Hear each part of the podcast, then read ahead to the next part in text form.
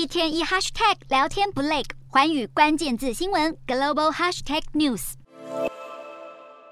乌克兰总统泽伦斯基结束旋风访美行程后，已经在当地时间二十二日安全返抵乌克兰。旅途中，泽伦斯基短暂停留邻国波兰，并借机与波兰总统杜达进行两小时会谈。两位领袖闪电会谈，讨论未来战略计划、双边关系以及二零二三年的国际层级互动。泽伦斯基前一天在美国国会大厦发表演说时，就警示二零二三年将会是乌俄战争的转捩点，呼吁美国与盟友继续强化援乌力道。所幸他千里迢迢冒着生命危险踏上了这场趟旅程，最后收获满满。泽伦斯基访美又进一步促成外国军援，除了从拜登手中拿到耶诞大礼——爱国者防空飞弹系统外，七大工业国 G7 也在二十二日宣布，成员国正在加紧步调，强化乌克兰防空武器的援助。与此同时，国际社会对乌克兰的鼎力相助，却令俄罗斯总统普丁相当眼红。他在泽伦斯基国会演说后不久，就出面批评乌军获取美制武器根本无济于事。恼羞成怒后，普丁还说出了一句更令人难以置信的话。但是俄罗斯明明不断推升战事层级，普丁完全不一致的言行，马上被美国国务卿布林肯回呛。乌俄战争三百多天以来，泽伦斯基终于顺利踏出国门，亲赴美国与波兰等国，而他的军援请求已确实奏效，对战争走势乃至未来的国际局势都至关重要。